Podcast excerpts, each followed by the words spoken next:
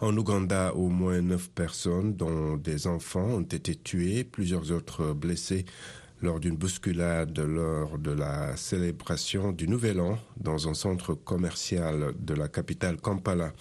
Le mouvement de foule a eu lieu après les tirs de feu d'artifice à l'extérieur du centre commercial Freedom City, a déclaré le porte-parole de la police nationale. Cinq personnes ont été tuées sur le coup et de nombreux autres blessés dans la bousculade, a-t-il précisé dans un communiqué. Les autres ont succombé notamment par suffocation sur la route de l'hôpital.